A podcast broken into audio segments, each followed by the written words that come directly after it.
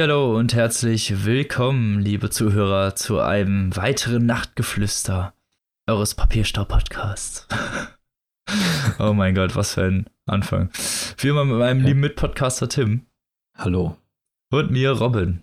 Direkt zu Beginn schon wieder die unangenehme Art von Gänsehaut. Das ja, ist wie immer. Ja, da, Ja. Damit müssen wir ja direkt einsteigen. Das ist jetzt Pflicht ab sofort. Erstmal ein bisschen Gänsehaut zum Anfang. Mhm. Damit die Leute auch Bescheid wissen. So, ja, wir haben uns mal wieder zusammengefunden. Des Nachts, könnte man sagen. Eigentlich ist es noch nicht, aber das wisst ihr nicht. Genau. Das sind Insider-Infos, woher wisst ihr das? wir treffen uns tief in der Nacht hier. Hast du verstanden? Eben. Um mal wieder über Themen zu sprechen, die sich außerhalb der Literaturbranche bewegen und die uns natürlich Genau. als kulturaffine Menschen alles so interessiert, Ja. Was alles genau. so für uns wichtig ist. ja, nachdem die letzte Folge ja leider nicht erscheinen konnte, aufgrund technischer Schwierigkeiten, Ja, das die jetzt äh, hoffentlich gelöst sind. liegt leider an meiner Person. Es lag ja nicht an deiner Person, sondern an deinem Mikrofon. Ja, es lag an meinem Mikrofon, es hat etwas übersteuert. Ich hoffe, dass das diesmal nicht so ist. Mhm. Hoffen wir mal.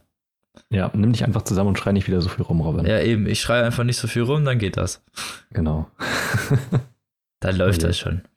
Ich hoffe, man hört meine Nachbarn gerade nicht. Die sind über mir gerade irgendwie aktiv wieder. Sind richtig anstrengende Menschen. Ähm, aber Wie man anstrengende Menschen nicht liebt. Ne? Ja. Schlimm ist das. Ähm, ich hoffe einfach, man hört es nicht so doll. Gehen wir mal von aus. Ja. Ja, was haben wir denn auf der Agenda, lieber Tim, als ersten Punkt? Ja, wir haben äh, wieder ein paar Sachen zusammengeschrieben. Äh, und wir So fangen mal an mit etwas, was wir beide konsumiert haben oder wo- worüber wir beide sprechen können zumindest. Und am Anfang steht Attack on Titan, die erste Staffel, die du Ah ja, jetzt genau. äh, dank Netflix auch gesehen hast. Ja, genau. Endlich mal. Ja, genau. Ähm, bei mir ist es leider schon etwas länger her. Das war als ja, die halt rausgekommen ist vor vier Jahren oder so, glaube ich. Ähm, Okay, das ist aber auch schon echt länger her. ja, ja, also da. Ich wusste da gar nicht, dass die in schon so lange auf dem Markt ist. Mhm. Das hat auch ewig gedauert, äh, bis da eine zweite Staffel kam. Die habe ich jetzt auch noch nicht gesehen. Also die kam letztes Jahr, glaube ich. Ah, erst. so. Also da, da kam extrem lange nichts, also außer so ein paar Filme, also sowohl Anime-Filme als auch Live-Action, die oh Gott. keine Ahnung, äh, aber ich habe nur gehört, dass die Live-Action-Filme richtig scheiße gewesen sein sollen, wie man das halt so erwarten kann. Ja, Ähm, wenn man halt genau. anfängt, irgendwie die künstlerische Vorlage zu ändern, dann wird das halt nix. Ja, genau. Äh, sehr schwierig. Also auch der gesamte Look des Films, also sah schon im Trailer sehr fragwürdig aus und soll Ja, irgendwie schon. Ja, keine Ahnung. Naja, Ähm, ja, genau. Aber es geht ja um den Anime und äh, das ist ja noch der gute Stoff.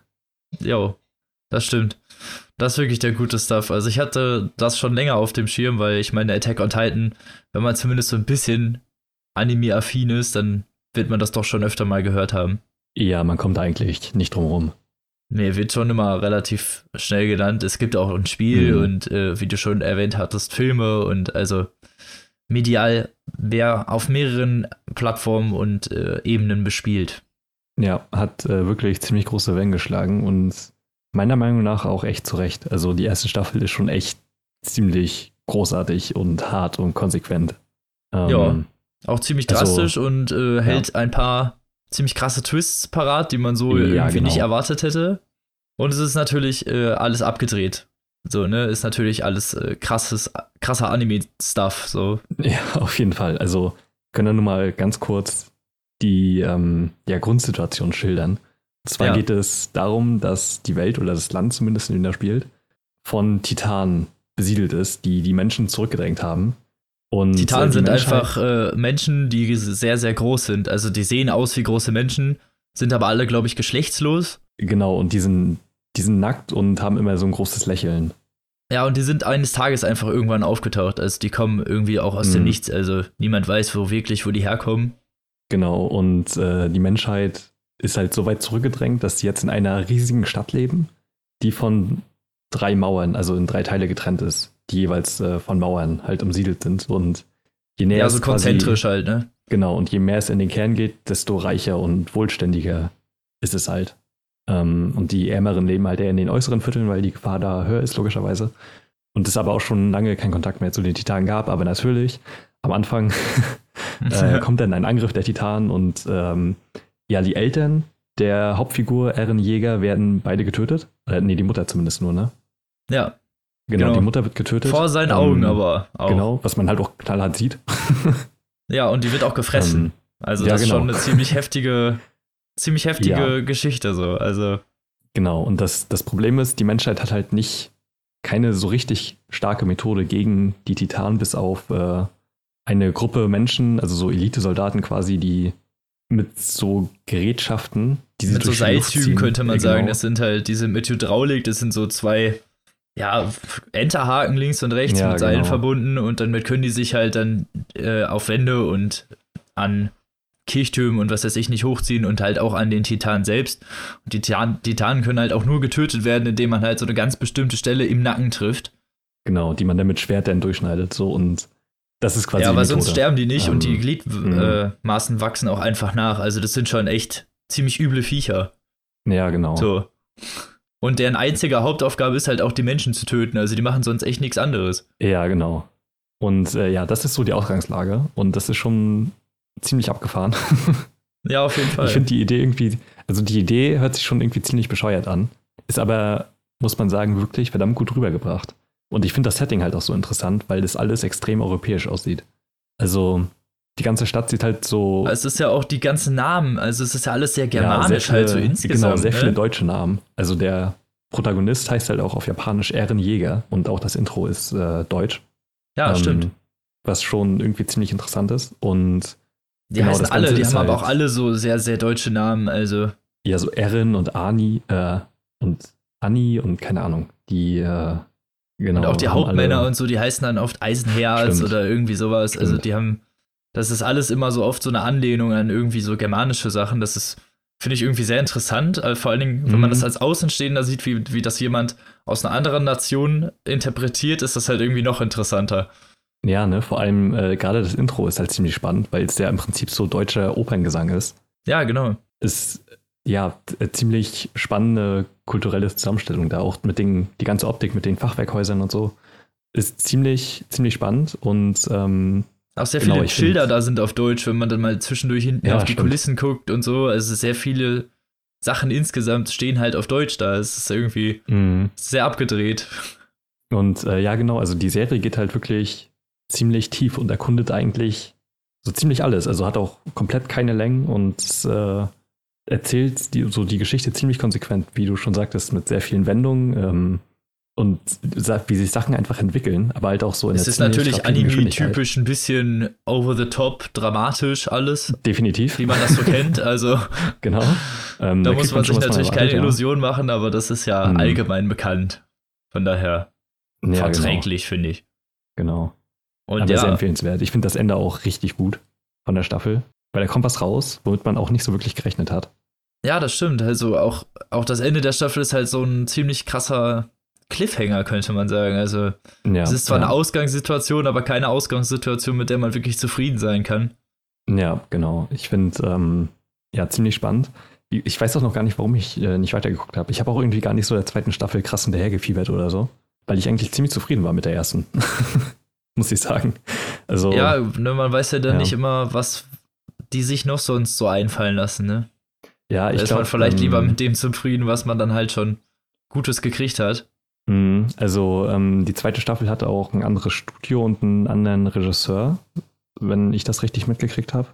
Ich habe aber auch keine Ahnung, wie die wirklich geworden ist. Also werde ich selber bestimmt irgendwann nochmal gucken, aber habe ich jetzt auch gerade irgendwie nicht so das Bedürfnis nach. Ich habe lieber äh, eher Lust, nochmal die erste Staffel zu gucken, tatsächlich. Weil es halt auch schon viel zu lange her ist und äh, ich habe auch schon ewig keinen neuen Anime mehr angefangen. Ja, da kann ich dir Castlevania ja. empfehlen, aber da kommen wir vielleicht oh, ja noch stimmt. später zu. Stimmt, stimmt. Ähm, das ist wahr. Der steht auf jeden Fall auch auf meiner Liste. Ähm, habe ich auch Bock drauf. Ja, aber so viel zu Attack on Titan. Ja, sehr empfehlenswert. Also auf jeden Fall empfehlenswert. Gibt's halt auf genau. Netflix. Erste Staffel umsonst. Kann, können wir nur empfehlen, wenn ihr natürlich auf Animes steht. Wer natürlich keine Animes mag, der wird auch mit Attack on Titan keinen Spaß haben. Von daher ist das natürlich eine separate Empfehlung. Ja, das stimmt. Aber ich finde, das ist eigentlich ein ziemlich guten Ansatzpunkt, auch für Leute, die jetzt Animes nicht so zugetragen sind oder beziehungsweise einfach noch gar keinen großen Kontakt damit hatten. Ähm, weil das eben eine sehr erwachsene und ja auch wirklich heftige Geschichte erzählt. Ähm, ja, und, und in man, diesem Fall auch im Gegensatz zu sonstigen Animes recht stringent vorangeht. Ja, genau. Also keine Füllerfolgen und so die sonstigen Probleme, die so endlos Animes haben normalerweise. Ja, genau. Wenn ja, man Dragon genau. Ball durchgeguckt hat, der weiß, was wir meinen. Ja, kann man sich einfach nicht mehr geben heute. Es passiert einfach nee, ist echt schlimm. Ist echt schlimm. ja. Was steht denn als nächstes, als nächster Punkt auf der Liste? Listenwart, Tim. Ja, als nächster Punkt auf der Liste steht tatsächlich noch ein Anime. Ebenfalls neu bei Netflix hinzugekommen, den du auch geguckt hast. Und äh, das freut mich natürlich sehr, weil ich liebe ihn wirklich doll. Und das ist One Punch Man. Yay. Eine, ein fantastischer Anime.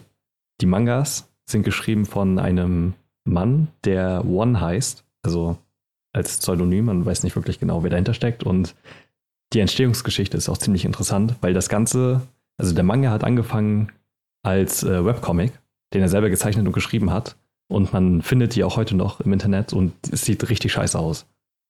Okay. Also man merkt, dass er halt das nicht professionell gemacht hat und so. Und ähm, die Stärke waren halt damals auch schon die Charaktere und die Story. Und halt die ganze Ausgangslage. So, das war künstlerisch alles noch nicht so krass ausgefeilt und äh, ein paar Jahre später, weil das dann so viel Anklang gefunden hat, wurde es dann tatsächlich als Manga umgesetzt, ähm, halt wesentlich besser gezeichnet, also halt wirklich auf alle Ja, also von einem richtig professionellen Team dann genau. umgesetzt und genau. nicht von und jetzt halt diesem der, einen einzigen Menschen. Genau, der halt auch nach wie vor ähm, die Sachen schreibt. Und äh, genau, jetzt halt die Anime-Serie. Auch, äh, es gibt nur eine Staffel, glaube ich, bisher. Ja. Genau, die ist auch bei Netflix, hat auch nicht so viele Folgen. Was einerseits schade ist natürlich, aber andererseits äh, da, dafür sorgt, dass halt auch da wieder keine Längen und so vorkommen. Ähm, können ja erstmal auch da wieder ganz kurz zur Ausgangslage kommen, weil auch die ist sehr besonders. Bei One Punch Man ist die Ausgangslage halt auch echt verdammt witzig. Es ist halt, es geht halt einfach nur um einen, ja, es geht um einen Helden, einen glatzköpfigen Helden. Genau. Dessen Problem es eigentlich ist, dass er jeden mit einem Schlag tötet. Also die krassesten Monster, die da auftauchen und die krassesten Viecher, die, naja, in solchen Anime-Welten halt vorkommen, irgendwelche Seemonster, irgendwelche äh, genau. äh, Viecher aus der Unterwelt, also jegliche Arten, mm. die mhm. man sich vorstellen kann. Und er bringt halt wirklich alles mit einem Schlag um und ist halt einfach zu stark geworden. Ja, und das ist halt sein Struggle. Er will halt. Und das ist eigentlich so der, der Twist der Serie halt, ist halt schon echt genau. witzig, so, ne, muss man schon sagen. Also. Genau, die Idee ist gut. Ähm, ja, definitiv. Also, es ist dann immer so typischerweise so in den ersten Folgen zumindest immer so inszeniert, dass irgendwie ein Gegner kommt, der halt eine super krasse Backstory hat und die halt übelst episch erzählt und auch richtig krass designt ist. Also alle Monster und alle Gegner sind halt, die sehen halt übelst gut aus, ja. Und eigentlich viel zu gut dafür, dass sie dann immer nur eine Folge auftauchen. ähm, nee, und dann halt immer sofort so. umgebracht werden.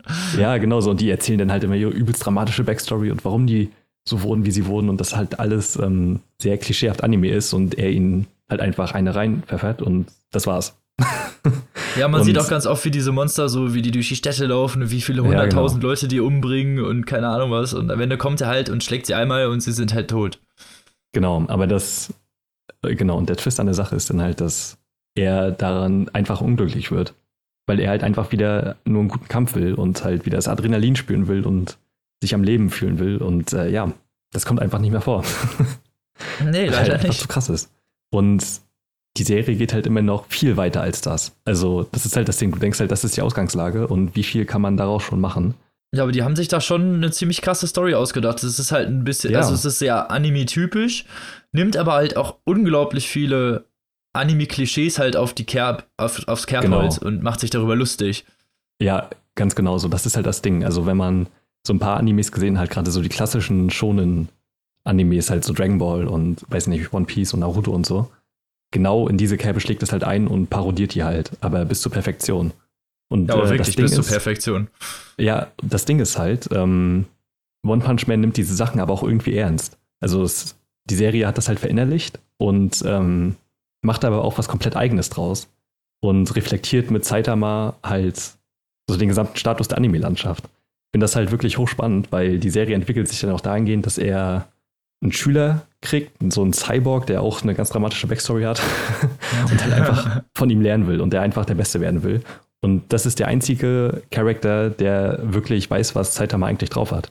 Weil die Welt Ja, aber alle anderen äh, denken gar nicht, dass er so krass ist. Und ja, genau. irgendwann gibt es auch eine Heldenliga, wir wollen nicht zu viel erzählen, aber sagen wir es mal so, er wird auf jeden Fall immer viel schlechter eingeschätzt, als er wirklich ist. So.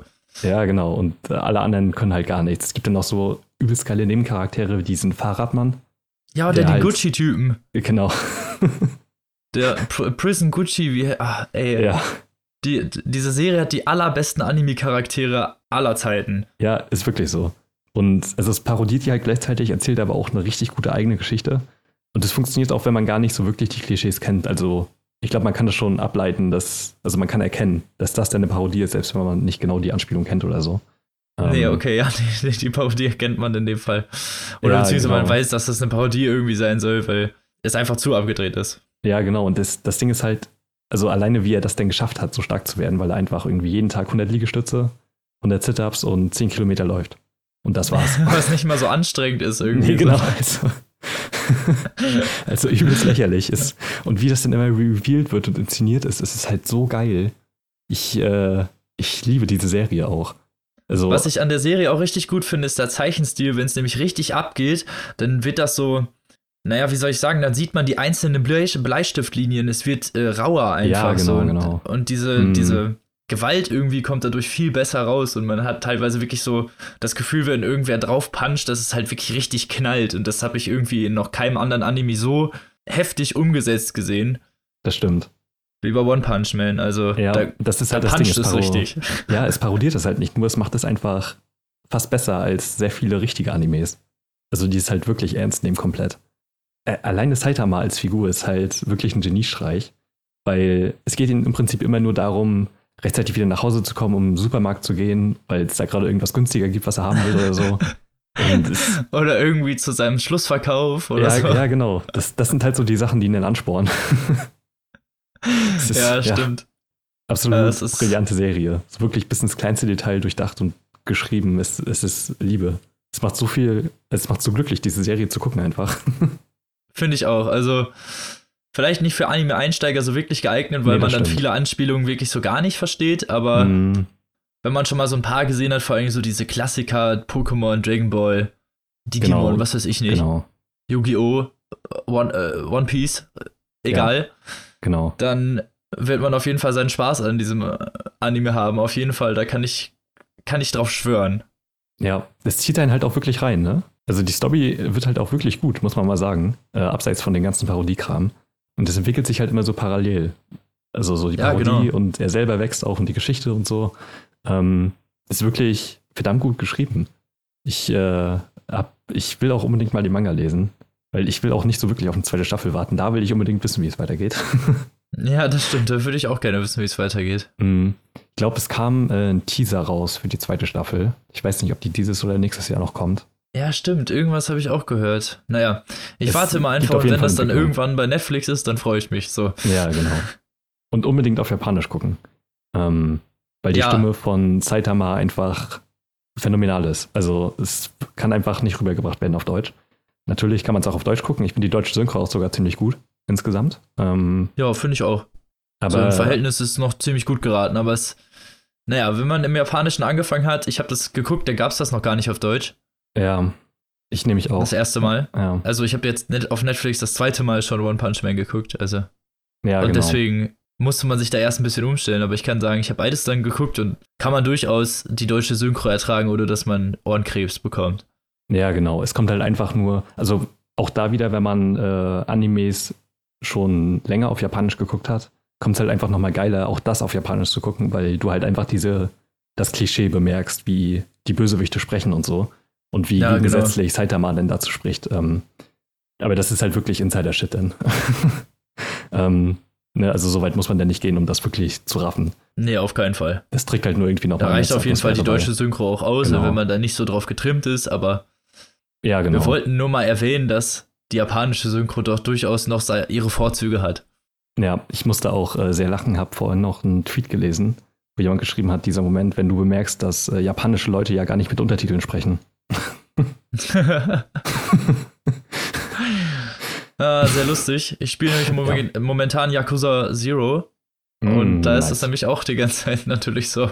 Ja, genau. Aber Japanisch ist einfach Liebe. Es ist so eine geile Sprache, ich höre die richtig gerne. Ähm, auch wenn ich leider kein Wort verstehe. Ich auch nicht. Also ich finde es auf jeden Fall echt interessant. Also ich mag die Sprach, den Sprachtonus auch sehr gerne irgendwie. Also Mm, irgendwie emotionaler als unsere Sprache. Man kann irgendwie hören, was gerade ja, gesagt wird, so ein bisschen. Keine Ahnung, ich weiß nicht, wie ich das beschreiben soll. Mm, mm. Ja, was steht dann als nächstes auf der Liste? Genau, so viel zu One Punch Man. Also nur nochmal, ne, kurz. Genau. Äh, Netflix ähm, gibt es die erste Staffel und äh, sehr empfehlenswert von uns beiden, glaube ich. Ja. Ähm, genau.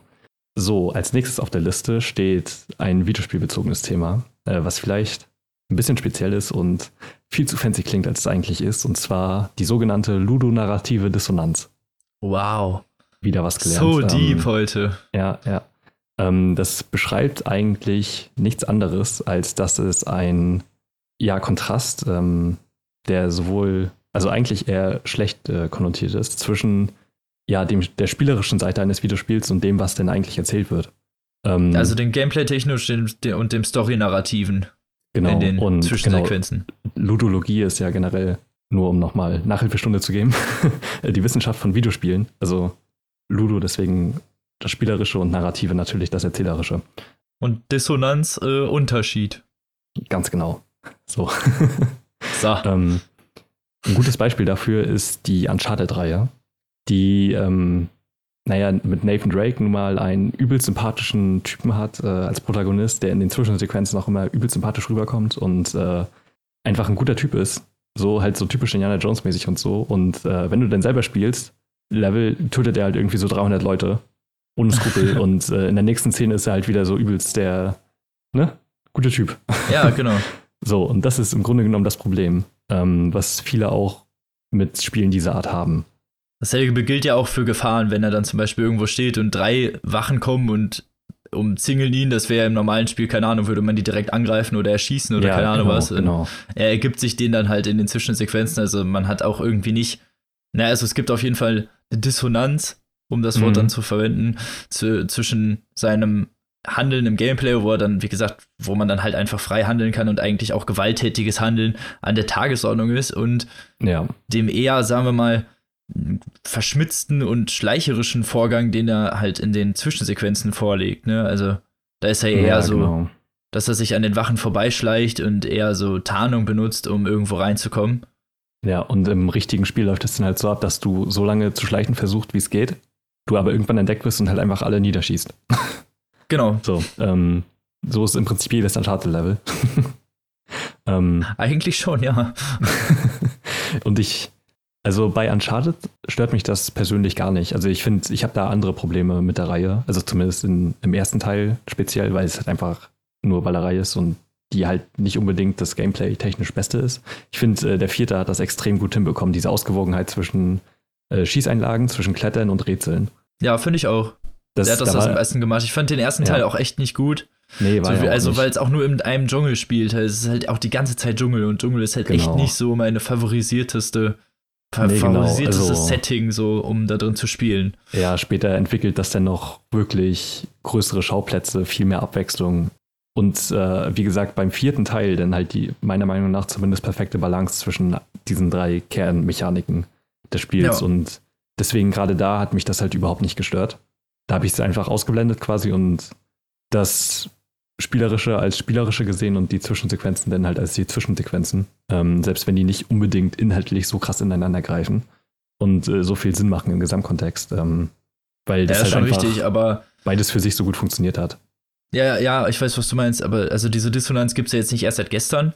Genau. Zum einen und zum anderen ist es ja so, dass die modernen Spiele ja sich eher, eher die Dissonanz eher immer mehr ausgleichen oder versuchen sie, sagen wir mal, zu kaschieren, als das frühere Ja, Spiele genau. gemacht haben. Und deswegen fällt mir das gar nicht so negativ auf, weil ich mir dann, also weil für mich ist das ja eine Verbesserung zu dem, was ich sonst kenne. Ja, genau. Äh, Finde ich halt auch. Und äh, gibt es ein Spiel, wo du da ein größeres Problem mit hattest, so dass, also dass dir dann irgendwann den Spielspaß verdorben hat oder du es nicht mehr weitergespielt hast oder so? Also wirklich weitergespielt hatte ich, so krasse Probleme hatte ich damit dann nicht. Also wo es mir halt Mhm. negativ aufgefallen ist, glaube ich, war es bei, also bei dem neuen Tomb Raider oder bei der Neuauflage von dem ersten Teil, wo sie dann Ja. halt aus diesem Schiff kommt und wirklich äh, als sehr verletzlich dargestellt wird und dann runterfällt und sich irgendwie was in die Seite rammt und da muss man sich erst mühselig verbinden. Genau, und das Und auch sehr gut funktioniert für den Moment. Also du bist auch wirklich Ja, drin genau. in der Szene. Ja. Ja, man ist sehr, äh, man ist sehr immersiv gerade mhm. wirklich drin und hat auch wirklich, äh, also fühlt mit und äh, keine 15 Minuten später kriegt man einen Bogen und fängt halt schon an, irgendwelchen Soldaten in den Kopf zu schießen. Und ja. über die Zeit wird sie halt immer öfter als so, so dieses verletzliche Mädchen irgendwie dargestellt, mhm. dass das halt, halt wirklich gar nicht harmoniert mit dem, was man wirklich im Gameplay gemacht hat, weil Gameplay war halt Uncharted-mäßig, wir ducken uns hinter irgendwas und schießen irgendwelchen Soldaten halt wirklich eiskalt in die Fresse. So, und ja, ja. Ich meine, das ist halt Action-Gameplay und ich finde das auch gut. Ich meine, Tomb Raider, ich finde das Spiel gut an sich, gameplay-technisch, mhm. aber ich fand es story-technisch eine ganz schlechte Entscheidung, sie oft so verletzlich darstellen zu lassen, weil das einfach nicht gepasst hat. Ja, das ist halt wirklich schwierig miteinander zu vereinbaren, weil, also das Lara, also zu zeigen, wie sie zu dem geworden ist, was sie dann später wurde, ist ja eigentlich auch ein guter Schritt für eine Neuauflage und das ist ja auch eigentlich der Teil, den sie auch wirklich gut hingekriegt haben. Aber das spielerisch dann wirklich so miteinander zu vereinbaren, äh, ist halt echt verdammt schwierig, ne? Weil was für eine Art Spiel soll denn am Ende rauskommen? wenn man das ja, jetzt es, ist, also es wäre besser hätte. gewesen, wenn sie so ein Survival-Ding daraus gemacht hätten, ja. dass du vielleicht gar nicht so viel Munition zum Beispiel hast. Ja, das stimmt. Und dass du dir dann jedes Mal überlegen musst, ob du jemanden erschießt oder ob du vielleicht dich irgendwie ranschleichst und den mit dem Bogen nur äh, betäubst oder so. Verstehst du, mm. was ich meine? Also es mm. war halt mhm. einfach, es war zu gewalttätig einfach für die Art der Story, die sie erzählt haben. Ja, das stimmt. Fand, also meiner Meinung nach. Mm. So. Und also wie gesagt, am Spiel, am Spiel sich hat sich mich das natürlich nicht gehindert. Ich habe es natürlich weitergespielt, aber ab und zu habe ich mir einfach bei Zwischensequenzen habe ich den Kopf geschüttelt und gedacht so, ja komm, ne, also brauchst mir jetzt nicht mit Verletzlichkeit kommen, so die hat vorhin noch, also ich habe vorhin noch äh, zehn Leuten mit äh, brennenden Pfeilen so die Ärsche flammiert, also ja, genau. da ja. war das einfach dann nicht mehr ganz so logisch, mhm. äh, aber sonst so wirklich negativ Weiß ich nicht. Ist mir das bisher nicht so aufgefallen. Ja, man blendet das in den meisten Fällen halt auch einfach aus. Beziehungsweise das Spiel gibt einem halt gar nicht die Chance, das zu hinterfragen, weil das halt einfach auf beiden Seiten dann ziemlich gut funktioniert. Ich glaube, äh, eigentlich nee. fast jedes Spiel hat sowas in irgendeiner Art und Weise, aber in den meisten Fällen akzeptiert man halt einfach das eine als Gameplay-Mechanik und äh, weil es muss also ja auch positiv kann ich hier vielleicht dann Spider-Man anmerken, wo du halt wirklich dann oh, in den Zwischensequenzen das natürlich das Gefühl hast, dass du immer noch der Spider-Man bist, der du wirklich auch bist, wenn du durch die Gegend schwingst. Also da fand mhm. ich, war die Dissonanz wirklich sehr gering, aber das liegt natürlich daran, dass Spider-Man ja eh schon in einer, sagen wir mal, ähm, alternativen Realität spielt. Ja, das stimmt. Niemand mhm. rumschwingen kann mit Annetzen. So. Also. Ja, klar. Genau, aber da gibt es ja auch dieses, äh, einen schönen Begriff, hier Suspension of äh, Disbelief, dass es ja auch bei Filmen oder bei Büchern gibt, dass es im Prinzip ein Vertrag ist zwischen dem Autor und dem Leser, dass der Autor einen halt in eine Welt einführt, die halt für sich funktionieren soll und äh, der Leser das halt akzeptiert, beziehungsweise der Zuschauer oder Konsument. Und in, bei Videospielen funktioniert das ja ganz genauso. Also, ja. Ne, man hinterfragt klar. gar nicht, dass es so etwas wie Spider-Man überhaupt geben kann, sondern das ist halt einfach so und es funktioniert dann auch in der Welt. Das, Problem ist dann nur, wenn die Welt innerhalb seiner eigenen Regeln dann nicht mehr wirklich schlüssig ist. Und ähm, das dann so auffällt. Das, größte Problem, ähm, beziehungsweise das Spiel, wo mir das am schwersten gefallen ist, war nämlich The Last of Us. Und ich finde das halt immer, es tut mir halt immer ein bisschen weh, das zu sagen, weil das Spiel halt so krass abgefeiert wird.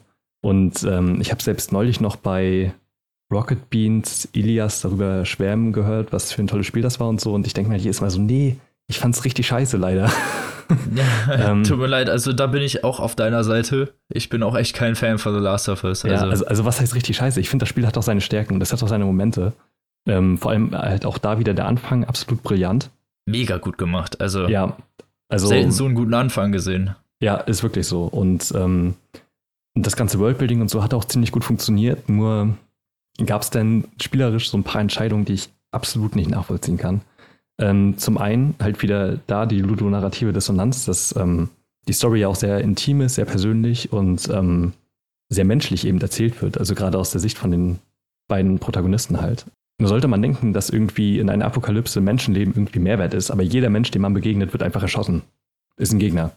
So, und, ja, oder will ähm, einen selber erschießen, also es ja, gibt genau. kaum freundliche Leute irgendwie. Und das kann ich schon verstehen, dass es sowas auch gibt und dass es sowas ausschließlich gibt finde ich dann irgendwie sehr fragwürdig, weil gerade in der Apokalypse, wie schon gesagt, sollte ein Menschenleben irgendwie Mehrwert sein. Und sollte man als Spiel halt auch mehr Wert drauf legen, irgendwie ja andere Wege gehen zu können. Zumindest optional. Und das fand ich da einerseits sehr schwierig, andererseits waren es einfach diese scheiß Klicker. Also es gab halt einfach nur entweder Menschen oder zwei Arten von Zombies. Und die eine von den Zombies hatte ich einfach direkt getötet. Ja, das fand ich halt auch eine ganz blöde Entscheidung, einfach, dass die kommen ja. und du halt einfach sofort tot bist. Du kannst nichts machen, du kannst, ja, du bist genau. tot.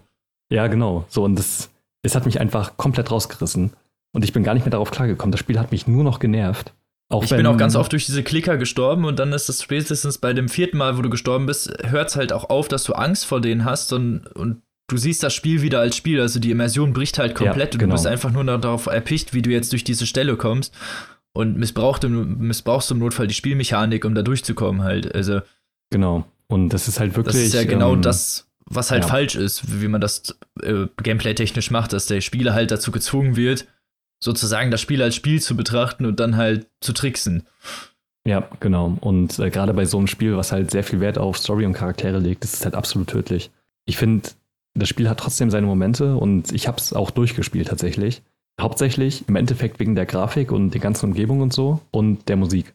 Das waren halt so die beiden Sachen, die mich wirklich bei der Stange gehalten haben. Ich fand die Welt unglaublich gut designt. Es sah halt alles wunderschön aus. Ähm, das waren halt alles so Orte, wo ich um, unglaublich gerne Fotos gemacht hätte. ähm, ja. da, das hat mich dann persönlich einfach sehr doll angesprochen, äh, dieses Verfallene. Und äh, die Musik halt auch extrem gut war. Nur irgendwann, also die Story war halt auch nicht wirklich so deep, wie viele Leute immer sagen, dass sie ist. Ich fand, auch da hatte sie ihre Momente durchaus, aber nicht für ein 15-Stunden-Spiel oder so. Ähm, nee, das auf jeden Fall nicht. Und ich fand das Gameplay halt auch einfach irgendwie zu eintönig, so, muss ich ganz ehrlich sagen. Also, ja. Es war halt auch, halt also auch. zum einen war es unlogisch, weil man dauernd nur irgendwelche Bretter mit sich rumgeschleckt hat und man, also sorry, man ist in den USA und ganz ehrlich, die haben überall Waffen. Jeder hat überall ja, Waffen rumfliegen, ja. so. Die wahrscheinlich, also es ist einfach unlogisch, dass, dass er keine Waffe mit sich rumträgt. Und selbst mhm. wenn man dann mal Waffen hat, dann findet man vielleicht ein, zweimal Munition und muss sie sich im Notfall noch craften. Das ist halt, also sorry, das ist schwachsinnig. So. Ja, und ja, fand ich auch. Im, Im Gegenzug wieder dazu waren die anderen dann halt oft ziemlich krass bewaffnet, so wo man sich gedacht hat, okay, ja, wo haben genau. die denn ihre Knarren her? Und, und man kann die Waffe auch nicht aufheben. Es ist so großer Hass. ja, ist es wirklich. Also die, die, weiß ich nicht, wie gesagt, es ist sehr eintönig und man hat, macht eigentlich aber dauernd nur auch dasselbe. Man schmeißt irgendwo was hin, um irgendwen abzulenken, dann rennt man irgendwo ja, durch und dann genau. rennt man bis zum nächsten Punkt und dann ist man da eh durch. So, das ist so ein bisschen, mhm. keine Ahnung, die feige Dark Souls-Taktik, die man da zwischendurch benutzen muss. Ja, stimmt. Und das finde ich nicht, ist die Art, wie man ein Spiel spielen sollte. So, also. Ja, und ich Zumindest nicht so eins, was auf Story-Dingens gelegt ist. Ja. Also und, sehr ähm, seinen Wert darauf legt. Hm, und Last of Us war halt so ein Kandidat. Ich habe mich halt wirklich drauf gefreut, weil ich auch viel von Naughty Dog erwarte. Die haben bisher halt einfach immer abgeliefert. Eigentlich mit allem, was sie getan haben, wenn auch so gerade mit Last of Us 1, so zwar ein bisschen weniger, aber trotzdem für die Zeit und für das, was es gestartet hat, halt einfach top-notch sind und bis heute eigentlich alles, was sie machen, ziemlich gut ist. Und dann kam Last of Us und ich habe mich krass drauf gefreut. Das ist so Postapokalypse und das ist halt so ziemlich meins. Und beim Spielen dachte ich dann so, das ist jetzt gerade nicht so geil. Und äh, ich konnte das irgendwie gar nicht selber glauben. Ich wollte, ich wollte, dass mir das Spiel richtig gefällt. Genau, genau das gleiche, gleiche hatte ich auch so. Genau, genau das gleiche, wo ich mir dachte, so irgendwie, irgendwie ist das scheiße. Ja, so gerade, das fängt dann alles so an und du denkst, ja, das ist cool mit den Zombies und so. Und, oder beziehungsweise mit den Infizierten. Ähm, aber irgendwie so nach fünf Stunden merkst du halt so, dass, da, da gibt es nicht mehr. Das sind einfach die beiden Gegner, die es gibt. Ja, eben. Das äh, war krass enttäuschend. Ich dachte die ganze Zeit, da kommt noch was. Aber ich hoffe, die machen beim zweiten Teil etwas anders. Und vielleicht gibt es da Besserungen in dieser Hinsicht. Ich hoffe es zumindest. Bei Uncharted 4 haben sie es ja auch nochmal geschafft. Also da haben die zwar schon eine gut funktionierende Formel, einfach nur perfektioniert, aber trotzdem. Ja, das stimmt. Halt den besten Teil der Reihe gemacht. Auch ähm, dieses andere Last of Us Spiel, Lost Legacy, glaube ich, das auch richtig gut war. Also gerade in Anbetracht dessen, dass es nur ein 30-Euro-Spiel war, damals, als es rausgekommen ist und ähm, auch einfach perfekt ja, das funktioniert war ja so ein hat. Uncharted 4 DLC theoretisch, also. Ja, so ein bisschen längeres quasi. Also es war so ja auch kein Origin Vollpreisspiel. Story irgendwie. Genau, ähm, es war ja auch kein so. Vollpreisspiel, aber halt einfach verdammt gut. So, es hat einfach unglaublich viel Spaß gemacht und das, was Uncharted 4 gemacht hat, halt einfach weitergemacht. Ja, das stimmt ich hoffe, die machen das mit Last of Us 2 jetzt auch. Also so in der Form, dass sie, ich weiß nicht, einfach mehr Gegner einbauen, ähm, mehr Gameplay-Mechaniken und Kniffe machen und vielleicht auch den Spieler mehr Optionen geben, dass sie jetzt Menschen nicht unbedingt erschießen wollen oder so. Ich fand das überhaupt ganz gut. Also die Designentscheidungen, die sie dann bei Uncharted gemacht haben, fand ich ziemlich gut. Also vor ja. allen Dingen, wenn man sich dann The Last of Us angesehen hat. Aber vielleicht, ich weiß ja nicht, The Last of Us 2 kommt ja demnächst raus. Ich weiß ja nicht, ob da dann vielleicht die Entscheidungen, die uns nicht so gut gefallen haben, da vielleicht verbessert wurden. Könnte aber natürlich auch sein, dass sie denselben Pfad gefahren haben, um ihre schon relativ große Fanbase nicht unbedingt zu verärgern, ne? Das kann natürlich sein. Also, das ist halt das Ding. Es ist halt überall übelst gut weggekommen. Es hat eine extrem hohe Metakritikwerdung und äh, wird bis heute immer noch dafür gelobt. Ähm, ich, kann das, ich kann das, e- echt nicht verstehen, muss ich nee, ehrlich ich, gesagt ich sagen. So ne? also, und es tut mir auch Also wenn man wirklich nur das Gameplay nimmt so und ich finde ja. Gameplay macht schon so 60% der ja, Bewertung aus. Also du kannst dann äh, ein hm. Spiel, die Story kann noch so gut sein, weil das Gameplay scheiße ist. Ähm, dann willst du es halt einfach nicht mehr weiterspielen. Aber wenn das Gameplay gut ist, die Story dafür aber scheiße, spielst du es trotzdem weiter. Ja, wollte ich gerade sagen, so, wenn du gutes Gameplay hast, scheiß auf die Story, so. Ich meine, ganz ehrlich, zum Beispiel Rocket League, was hat Rocket League für eine fucking Story? Gar nicht, so. Ja, gut, Fährst mit Autos rum und schießt Bälle durch die Gegend, ja. so. Macht trotzdem Bock. Ja, oder selbst Dark Souls, wo du halt ohne Hintergrundinfos oder Videos die Story einfach gar nicht checkst, macht das Gameplay einfach so unglaublich viel Spaß und dass es da halt auch irgendwie egal ist. Ja, genau.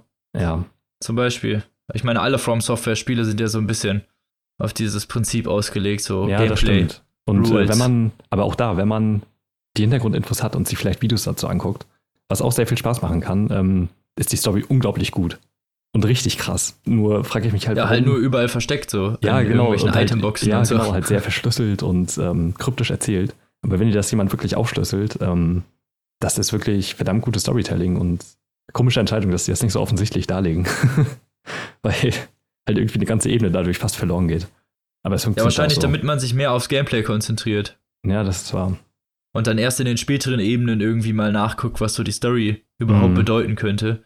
Weil das, ja, weil das Spiel an sich ja schon eigentlich fast alle Ressourcen fordert, irgendwie, die man das braucht, um also, durch ein Spiel durchzukommen. Ja, das stimmt. Wenn noch mehr Aufmerksamkeit dann für irgendwas drauf geht, außer das Gameplay, dann hast du schon verkackt, ja. ja, wollte ich gerade sagen. Ja, und von daher ist es wahrscheinlich gar nicht so doof. Ja, mal schauen, wie sie das mit Uncharted, ach, Uncharted sag ich schon, äh, Last of Us 2 dann machen.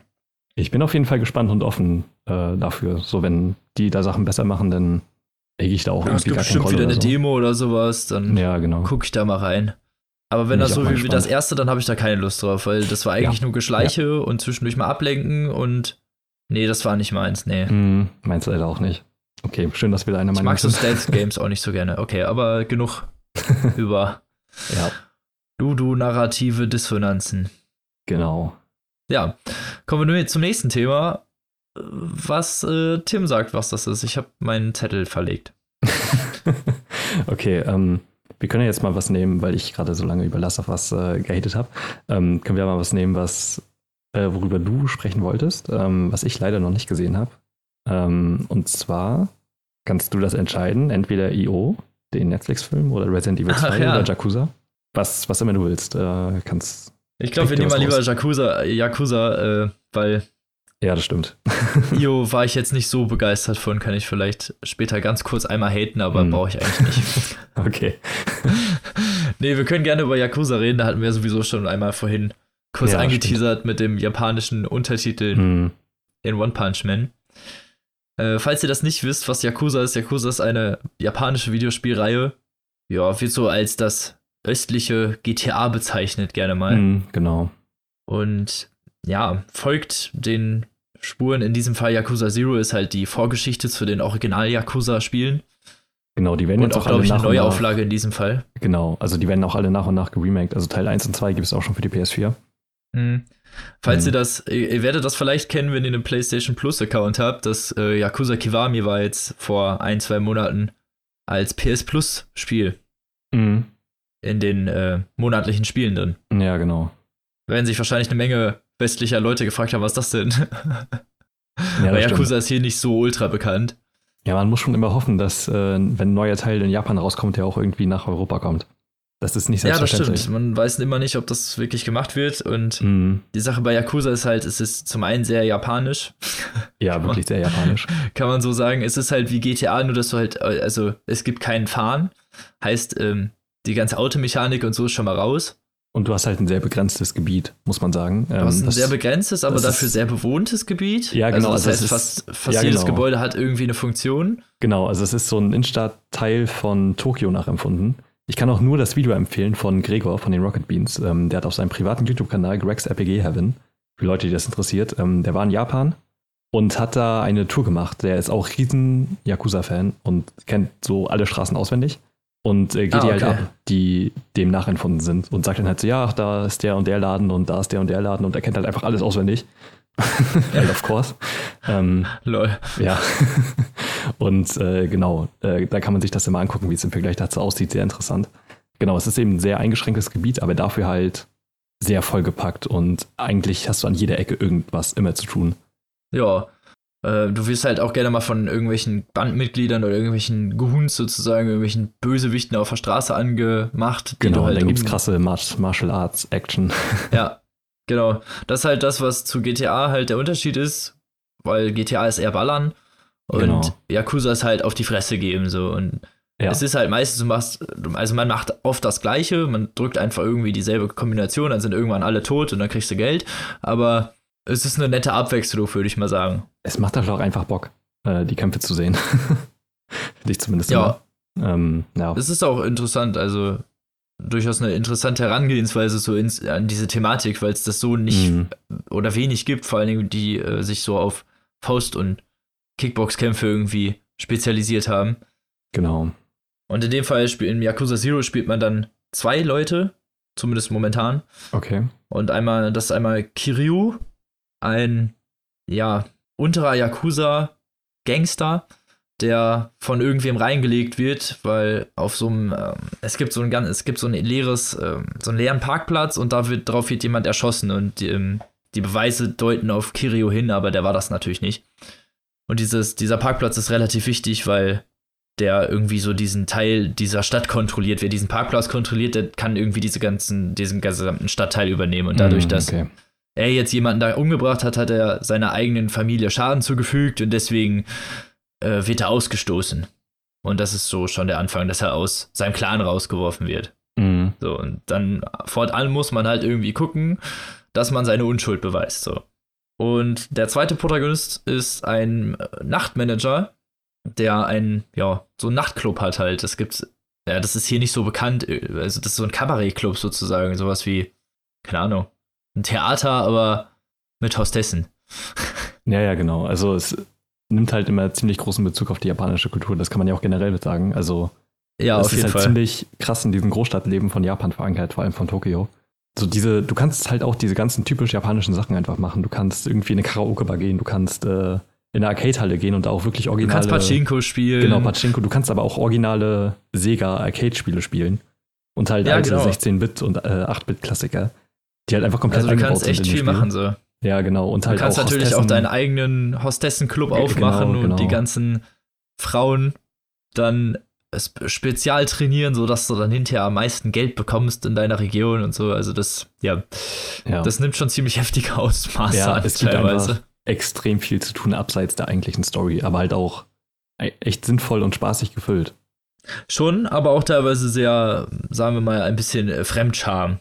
Ja, Vor allem, wenn man jetzt mal so auf dieses Hostessen-Ding, was man da alles so machen kann und dann kann man denen das Makeover Definitiv. machen und denen andere Kleider anziehen und so. Also das ist schon, ja, Yakuza hat auch generell einen ganz das ist schon sehr Humor. harter Tobak. Und also es ist halt auch, also auch in der Story, es ist halt absolut überdramatisiert Ja, das auch. und halt ja. schon echt teilweise wirklich verdammt kitschig und äh, halt wie so ein japanischer Film halt, ne, wo es äh, beide ja, Extreme also der es ist Emotionen auch ergibt. oft ziemlich klar, wohin das dann geht. Also man weiß meistens Mhm. schon so fünf Minuten vorher, was so in fünf Minuten passiert. So. Also Ja, genau.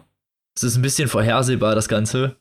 Und ja, wie, wie du schon gesagt hast, ein bisschen überdramatisiert und halt einfach teilweise ein bisschen über einfach insgesamt so.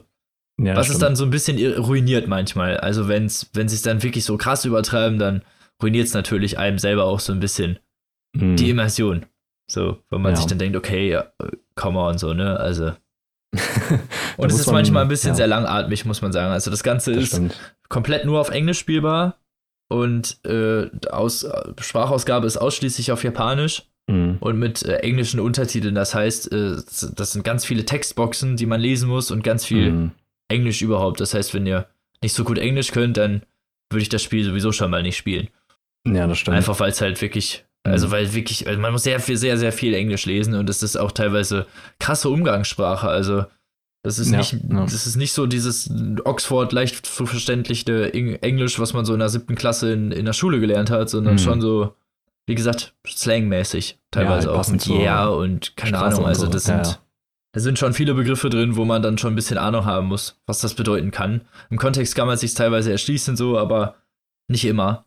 Ja, das stimmt. Und ja, das ist halt das größte Manko, glaube ich, an dem Spiel, dass es halt so eine sehr, sehr, sehr ausgedehnte Story hat und dass teilweise auch Mhm. wirklich viele Textboxen voll umsonst sind. Also, dass die dann, dann wird, also viele Sachen werden oft durchgekaut, dann wird es immer und immer und immer Mhm. wieder durchgekaut, so dass du hinter wirklich nur noch klick, klick, klick, klick, klick, oh mein Gott, wann ist das vorbei so?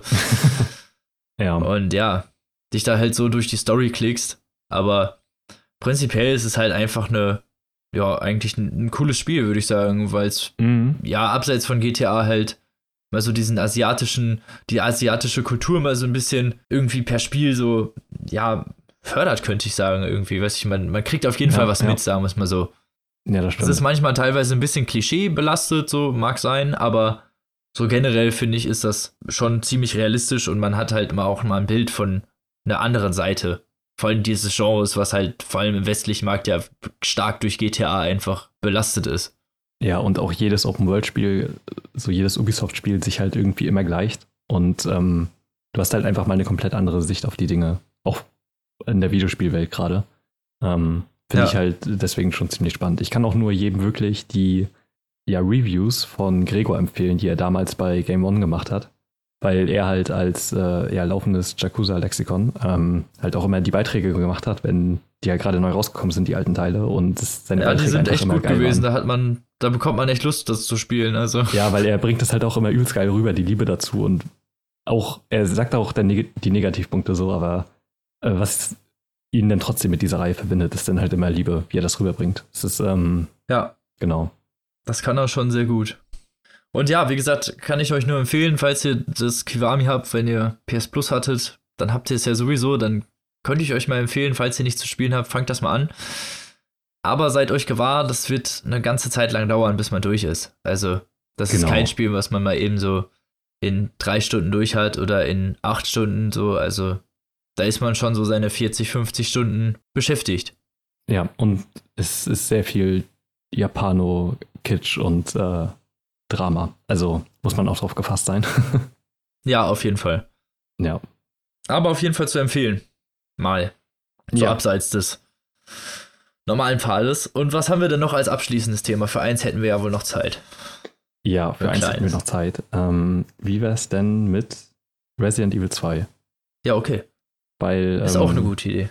Genau, da können wir beide zumindest ein bisschen was drüber sagen. Also du hast es, ich Ja. äh, besitze es leider nicht, aber habe äh, ja auch die Berichterstattung verfolgt und äh, kann das auch ebenfalls nur jedem, der daran interessiert ist, äh, empfehlen, sich den Retro Club anzugucken von den Rocket Beans. Auch ein Format von Gregor.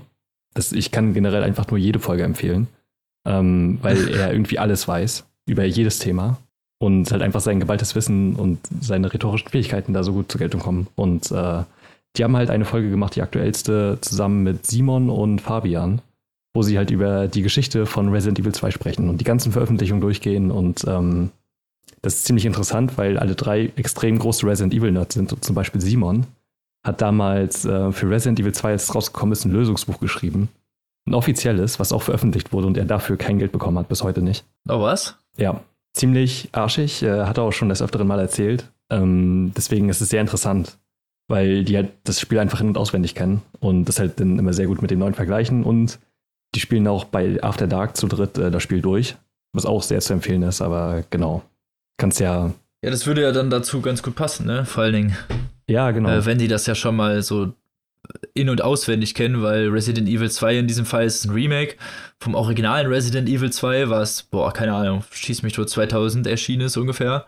ja, oder Ende der 90er oder so. Also es ist auf, für die Ja, PlayStation 1 auf jeden 1999, Fall. irgendwie so um Mhm. die Runde.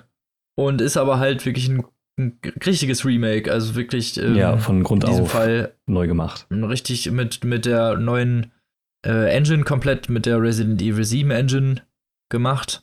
Genau, neue Gameplay-Sachen und das ist alles nicht mehr so sperrig und ähm, einfach Nicht mehr so feste Kamerawinkel wie äh, in Teil 1 noch und ohne Ladezeiten und so. genau ohne Ladezeiten Ja. und generell halt äh, flüssiger sozusagen, aber theoretisch immer noch ein Remake. ganz ehrlich, wenn, gerade wenn man so die Vergleichsbilder sieht, das ist halt einfach unglaublich. Das, also es wirkt halt einfach wie ein komplett neues Spiel, das trotzdem ja im Prinzip die Story und so die Kernmechaniken von einem Resident Evil hat, aber halt komplett neu Ja, genau. wird und halt absolut nicht angestaubt, also meiner Meinung nach zumindest. Und ey, wenn das der Standard für Remakes wäre, ne, das wäre ein Traum. das, Oh, das wäre wirklich toll. das ist halt wirklich wahrscheinlich das beste Remake, was ich bisher jemals gesehen habe. Ich kann dem auch nur zustimmen, also vor allem auch sehr lobend erwähnen, dass das Ganze für jemanden, der das Resident Evil 2 noch nicht gespielt hat, auch eine Mhm. ganz nette Art ist, das mal zu erleben, weil es halt nun mal nicht diese angestaubten Mechaniken sind, weil der Resident Evil 1 Remake zum Beispiel hat noch diese Ja. Kamerawinkel benutzt. Genau. Und da bin ich echt nicht gut mit zurechtgekommen. Das habe ich bei einem Kollegen gespielt und das, äh, nee. Also ich bin einfach auf diese Kamerawinkel nicht zurechtgekommen und Ja, dieses, diese, diese starre Kamera und dieses, dass jedes Mal die Türen aufgehen, wenn man da durchgeht und Ja, ich habe zum Beispiel am. Anfang gar nicht gecheckt, dass ich vor dem Zombie weglaufen kann und der nicht durch die Tür kommt. Mhm. Das wusste ich zum Beispiel gar nicht. So, und solche Geschichten. Also, Ja, das sind dann, ja, deswegen hat mir Resident Evil 2 jetzt vom, zumindest vom Gameplay-Technischen schon mal besser gefallen. Aber ich muss halt sagen, ich bin mit dem Spiel doch nicht so richtig warm geworden, weil es halt dann doch ein bisschen retro ist nun mal. Das heißt, du hast riesige Räume, du hast äh, Rätsel, die sich halt wirklich über Stunden erstrecken. Also ich ja. war ja. jetzt gestern irgendwie zwei Stunden bin ich da rumgeirrt, bis ich dieses erste Rätsel, dieses wirklich das erste Rätsel gelöst habe. Vielleicht bin ich auch nur blöd, aber wenn man durch alle Räume durchläuft und alles erstmal nachgucken muss, dann dauert das halt nun mal seine Zeit. Und wenn man nicht weiß, wo die Sachen liegen, dann kann man, muss man ja auch alle Räume durchgucken. Und da ich das Spiel halt Mhm. vorher noch nie gespielt habe, ist es dann halt so eine Sache von, ja, Trial and Error. Ne? Ja, und genau. Das ist halt ja eben typisch Resident Evil, ne? Also Rätsel sind halt nur so ein integraler Bestandteil von dem gesamten Gameplay, gerade von den ersten Teilen. Und gerade wenn man die nicht kennt, ist es halt auch wirklich schwierig, da durchzublicken, weil die halt auch teilweise einfach nicht offensichtlich sind und ein bisschen zu um die Ecke gedacht und äh, das einen halt ziemlich schnell frustriert. Also mir geht das halt ziemlich ähnlich. Ich weiß nicht, ob das ähm, bei Resident Evil 2 auch so ist. Ich weiß bei Silent Hill zum Beispiel, bei Teil 1, 2 und 3, glaube ich zumindest, also bei 2 auf jeden Fall, Ja, ähm, gibt es einen getrennten Schwierigkeitsgrad von dem Spielen und von den Rätseln, den man Ah, separat okay. einstellen kann, was ich eine ziemlich geniale Lösung finde. Das heißt, wenn du, weiß nicht, lieber härteres Gameplay haben willst, aber die Rätsel dafür leicht haben willst, dann kannst du das halt einfach machen und äh, es funktioniert halt ich finde das ziemlich generell besser, wenn man den Schwierigkeitsgrad auf seine Bedürfnisse anpassen kann, wie Ja, man das, das möchte. geht mir auch so. Mhm. Ja. Weil es halt, genau, wenn es mehrere Aspekte gibt, dann macht es ja auch Sinn irgendwie. ja, das ist dann. Und bei Resi also wie gesagt, ich bin da, ich bin da jetzt reingekommen und es ist halt, ja. nach modernen Standards halt einfach ein bisschen überladen oder zu schwierig, sagen wir es mal so. Mhm. Wenn man das Spiel nicht noch nicht, also noch nicht kennt, so wie ich, und das nicht durch diese Nostalgiebrille oder vor allem nicht mit dem noch vorhandenen Wissen irgendwie machen kann, weil egal, ob, wenn man es ja schon mal durchgespielt hat, man muss ja nicht mehr genau wissen, wie es ist. Man ja, genau. läuft ja da durch und dann erinnert man sich einfach daran, wo die Sachen vielleicht waren. Mhm.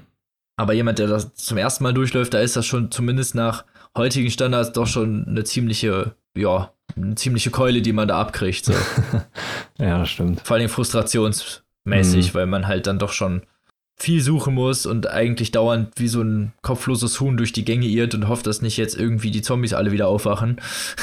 Ja, Und das kommt ja deswegen- dann auch nochmal mit dazu. Und es macht halt auch einfach keinen Spaß, die ganze Zeit irgendwie eine Komplettlösung nebenbei laufen zu haben. Und das, Ja, Also, das ja. denke ich mir dann halt auch, weil das nimmt ja den Spaß auch Mhm, irgendwie raus. das ne? ist Wenn ja du auch die nicht der ganze Sinn der Zeit Sache. weißt, okay, jetzt gehe ich da lang und da lang und da lang, dann ist ja langweilig. Mhm.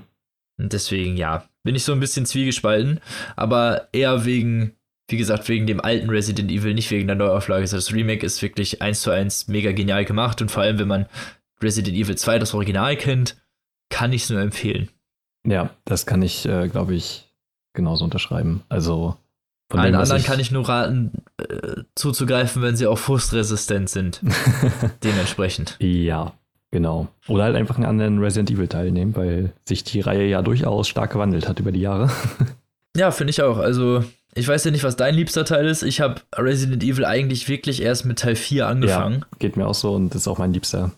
Ähm, Ja, meiner auch. Ein Und Meisterwerk. viele Leute, also vor allem die länger Resident Evil kennen, sagen halt oft, dass 4 irgendwie nicht der beste ist. das, was ich halt überhaupt nicht nachvollziehen kann. Also es hat sich halt krass Äh, ich auch weiterentwickelt. Ähm, also gerade die ersten drei Teile sind ja, also das heißt halt nicht ohne Grund Resident Evil, weil es halt einfach um ja ein böses Herrenhaus geht, in dem gespukt wird so ungefähr. Und ähm, ne, das ist, das ist ja die Ausgangslage davon. Und der vierte Ja, genau. hat einfach alles vereint, was äh, also wie sich die Serie halt weiterentwickelt hat, so mehr Richtung, ein bisschen mehr Richtung Action und Trash. Also Trash stand schon immer sehr hoch im Kurs und diese Bil- Billo B-Action-Filme der 70er oder so. Das nimmt das halt so und äh, vereint das halt so in Leon S. Kennedy. Einfach dieser Supersoldat, äh, der halt, Ja, und hinter die Präsidententochter Genau. und so. Und, ja genau, und ja, ja. also das, das aber kombiniert halt mit wirklich gutem Gameplay und einer richtig, einer gigantischen Welt. Also nicht unbedingt, weil sie Open World ist, sondern das Spiel ist halt einfach riesig und endlos. Es, also locker 25, 30 Stunden Spielzeit und halt einfach alles. Ist halt ein geniales Pacing, finde ich. Also es geht immer gut voran. Wenig Fruststellen Ja, genau. Und wirklich, und arschgruselig. ja, Bosskämpfe und Szenarien, die dich einfach nie wieder loslassen. Alleine das Dorf am Anfang ist äh, inszenatorisch einfach brillant. Vor allem für seinen Anfangspart ziemlich Ja. heftig. So, also, aber ja, Ja, war gut gemacht. Also, genau. Also 4 ist auch äh, einfach eines meiner All-Time-Favorites und äh, 7. ja, deswegen komme ich wahrscheinlich auch nicht so gut auf die alten klar, weil ja, das Teil stimmt. 4 musstest du zwar auch rätseln, aber es war halt nicht so Mhm. weitläufig, sagen wir es mal so. Ja, das also- stimmt. Die Sachen waren meistens irgendwie drei, vier Räume weiter. Oder es war ein stringenter Weg, den du einfach vorangegangen bist, dann hast du das Rätsel gefunden am Ende des Ganges Mhm. und dann bist du wieder zurückgekommen. So. Also Ja, es das war alles stimmt. ein bisschen ähm, komfortabler. Ja, und äh, also ich muss dazu sagen, ich habe Resident Evil 7 auch noch nicht gespielt. Habe aber auch sehr viel Lust drauf. Ähm, Ich hab's schon gespielt, mh. war mir persönlich ein bisschen zu gruselig. das kann ich auch absolut nachvollziehen. Ähm, bei Spielen, also gerade bei Spielen, finde ich äh, Horror nochmal eine ganz andere Ebene als bei Filmen. Also da kommt man halt echt Ja, an da die waren Grenze halt echt heftige Aushaltbaren. Dinge dabei. Ja. Also, Du kommst halt wirklich, wenn du dich da, darauf einlässt und das alleine irgendwie spielst, ähm, das geht einen halt echt an die Nieren teilweise. Weil du halt einfach selber steuerst. also ich habe mich echt ja. hart gegruselt. Ich weiß noch, da gibt's so eine Szene, die ist auch relativ am Anfang. Da wird man von so einer Frau angegriffen und ähm, die schneidet einem während diesem Kampf irgendwie einen Finger ab. Mhm, genau. Und es ist halt so realistisch gemacht, dass du halt wirklich in der ersten Sekunde echt gar nicht drauf klarkommst, so dass du dir jetzt eiskalten Finger abgeschnitten hast. Also ich war echt schockiert. ja, Also dieses ganze, also ich war, das ganze Spiel ist halt arschgruselig wirklich und äh, nee. Das ist so, weiß ich nicht. Das, ich glaube, das liegt an der Ego-Perspektive, ich weiß nicht genau. Mhm. Ich Und da kann ich mich nie umgucken, weißt du, ich sehe nicht, wenn, Ja. ich, wenn sich irgendwas von hinten anschleicht, so, und da habe ich echt ein Problem mit. Ja, das kann ich auch echt verstehen. Also ich finde, also bei Spielen geht mir das aber generell auch so, wo ich bei Filmen sagen kann, ich kann alles gucken, äh, gar kein Problem. Bei Spielen dann aber damals bei Dead Ja. Space und so auch echt schon hart an der Grenze des Aushaltbaren war. Jo, Also, Dead Space war schon echt immer hart. Das habe ich auch immer nur gespielt, wenn irgendwelche Kollegen da waren. ja, es ist halt wirklich so. Also Horrorspiele sind halt nochmal echt eine ganz eigene Kategorie. Aber ich habe trotzdem, also ich liebe sie trotzdem. Äh, Silent Hill 2 ist mein absolutes Lieblingsspiel, auch wenn das Horror so ein bisschen in eine andere Art geht und ein bisschen künstlerischer das Ganze. Äh, Ja, ich weiß, was du meinst, aber äh, ich finde Silent Hill deswegen auch noch gut, weil das eins der Spiele ist, wo man sich auch wehren kann vernünftig. Also meistens hast du ja irgendwas, Ja, womit du stimmt. den aufs Maul hauen kannst. Ja, das ist wahr. Was ich gar nicht mag, ist dieser neumoderne Horror wie Alien Isolation oder Amnesia und so. Ähm, Amnesia, wie heißt der Mhm. andere denn noch? Die, die, die ja, warte. Outlast. genau. Outlast. Outlast, ja. Mit der Kamera. Also, das, das sind echt Spiele, die sind nichts für mich, weil zum einen finde ich es halt wirklich super unlogisch, dass man sich nicht irgendwo ein Brett nehmen kann, um irgendwem Ja. einen auf den Deckel zu geben. Und zum anderen finde ich das ein billiges äh, Horrorelement, mich halt einfach nicht zu bewaffnen. Ich weiß, bei Alien Isolation gibt es halt irgendwie so Flammenwerfer und so, aber auch erst später zum einen. Mhm. Und zum anderen sind die halt auch nicht wirklich hilfreich, dass du wirklich jemanden umbringen kannst, sondern eher als Abwehr gedacht, Ja, so dass genau. du schnell wegrennen kannst. Finde ich Und als auch. Last Chance Shot sozusagen, Genau. um dich nochmal zu retten. Ja, finde ich auch ein äh, schwieriges Gameplay-Element, also sich komplett darauf zu legen. Ich fand äh, Amnesia tatsächlich, also den ersten Teil, halt äh, extrem gut. Und ich finde auch, das ist eigentlich der. Ja, da, da ist der Horror ja auch ein bisschen anders. Da ist Ja, das ja genau. mehr so, du hast ja auch im du Prinzip gar siehst den Horror Gegner. nicht, dadurch ist das halt irgendwie was anderes. Ja, so, genau. Aber bei bis zum Schluss. Outlast zum Beispiel wirst Ja. du relativ am Anfang von irgendeinem Typen verfolgt, Genau, das ist der halt dann in diesem Spind ist und der rennt die ganze Zeit durch diese Bude und du musst halt, während er da durchrennt, irgendwelche äh, Sachen lösen. Und also zum einen war mir das halt zu gefährlich, also Ja, viel zu stressig einfach mein auch. Puls war zu ja, hoch. Das ging, ja, geht mir ganz genauso. Und zum anderen finde ich das halt, wie gesagt, einfach unlogisch, dass man sich nicht irgendwas nimmt und den man einfach eins über den Schädel brät so und dann in Ruhe seine Sachen macht, weil, dann weiß ich nicht. Das mag ich nicht. Ich muss mich wehren Mhm. können in Horrorspielen, sonst ist es unfair. ja, bei Amnesia hat es ja funktioniert, weil du ja auch bis kurz vor Schluss, also bis zum letzten Drittel halt gar keinen Gegner hattest, sondern immer nur das Gefühl hattest, dass jemand hinter dir war. Ähm, ja, eben, genau. Von daher, du, du, mh. du hast, es ist ja nur die, die Angst vor der Dunkelheit sozusagen, die man ja, hat. Genau. die Geräusche, die sie einblenden und so, genau, aber es ist ja wirklich kein. War halt wirklich, also Amnesia bis heute finde ich eigentlich ziemlich es gut. Bekämpft dich ja niemand, es rennt ja. niemand hinter dir her und will dich umbringen oder so, wo du dann ja, irgendwie genau. wegrennen müsstest oder sowas. Du, ja, genau, du brauchst halt gar keine Waffe, weil du, weil das Spiel gar nicht darauf ausgelegt ist zu kämpfen, aber wenn es dann ist wie bei Outlast, finde ich das auch verdammt anstrengend und kann mir das auch echt nicht geben. Naja, finde ich auch. Also, solche Horrorspiele sind nichts für mich. Und jedes Mal, wenn ich dann so ein Horrorspiele wieder, wieder sehe, wo dann niemand irgendwo, also wo der Typ wieder nichts in der Hand hat, außer einer Laterne oder so, denke ich mir direkt so, mm, mm, könnte schön alleine spielen. So. Mm. Da bin ich raus. Ja, ist echt so. Das ist nichts für mich. Das ist dann, ist dann halt auch irgendwann Trial and Error. Also ich glaube auch Alien Isolation zum, zum Beispiel ist so, du bist an einem Checkpoint und wahrscheinlich bis zum nächsten Checkpoint bist du viermal gestorben, bis sich das Alien wahrscheinlich irgendwo gefunden hat und Mhm. Also sagen wir es mal so, wenn ich das vier, dritte, das spätestens das zweite oder dritte Mal sterbe, bricht bei mir die Immersion und ich denke mir einfach nur so, ja, wie, wie kann ich das irgendwie auslisten? Aber dann spiele ich das Spiel nicht mehr richtig, sondern sitze halt vor einem Computer und drücke Tasten, mhm. um mein Ziel zu erreichen. So. Und das ist halt irgendwie nicht ein Spiel spielen. So. Ja, genau. Also bei Alien Isolation ist es dann ja auch oft so, dass das Alien einfach absolut nicht berechenbar gehandelt hat. Und äh, dass ja auch nicht richtig funktioniert hast, wie das ist. Also es geht einen Gang lang und dann ist es da aber nicht mehr, sondern taucht dann wieder woanders auf. Das, also, das war halt immer sehr schwierig, auch dass es dich dann teilweise gefunden hat, obwohl du dich eindeutig vorher versteckt hast und so. Das ist dann halt einfach extrem frustrierend. Und ja, natürlich, ja. klar. Ist ja dann auch, ja, das sind dann, wie gesagt, ich habe es nicht gespielt, aber hm. ja, ist nicht so meins. Also, wenn man Horror hat, dann bitte mit Waffen und dann eher so Resident Evil wenigstens. Und da muss ich Resident Evil 2 ja zugute halten man kann sich wenigstens wirklich vernünftig wehren. Also eigentlich liegt genug Pistolenmunition rum, dass man immer so halbwegs durchkommt. Ja, genau. Finde ich auch. Ich fand, äh, Und das ist äh, eine ganz coole Sache. Mhm. Bei Metro hat das auch noch ziemlich gut funktioniert bei den Spielen. Ja, fand ich auch. Fand ich auch. Also die Metro-Spiele haben das auch gut gemacht. Mhm. Und ja, so viel zu Resident Evil 2. Und eigentlich auch schon zu unserem Nachtgeflüster, ne? Ja, Jetzt genau. Es ist an der Zeit. bei einer Stunde mhm. ungefähr. Genau. Und wir wollen unsere Zeit ja auch nicht überschreiten. Ja. Genau. Ja, und vielen Dank fürs Zuhören. Bleibt uns eigentlich noch zu sagen. Nächstes Mal reden wir wieder über spannende Themen. Diesmal äh, werden wir wahrscheinlich zusehen, dass wir vielleicht ein paar mehr haben, die wir zusammen besprechen können. Das, da legen wir es dann aber auch extra drauf aus. Ja, genau. Das hat sich dann einfach jetzt nicht so ergeben. Gerade jetzt auch mit Klausurenphase und so. Ist halt schwierig. Ja, ja, klar. Ne? Ist auch über Weihnachten und so. Da war nicht so viel zu machen. Ja, genau. Aber es wird wieder auskommen. Und genau, nächste Woche hören wir uns dann mit einer neuen Episode wieder und frischen Büchern. Und genau, bis dahin, zockt was Gutes. Oder guckt was Gutes. Oder guckt was Gutes. Und tschüssi. Tschüss.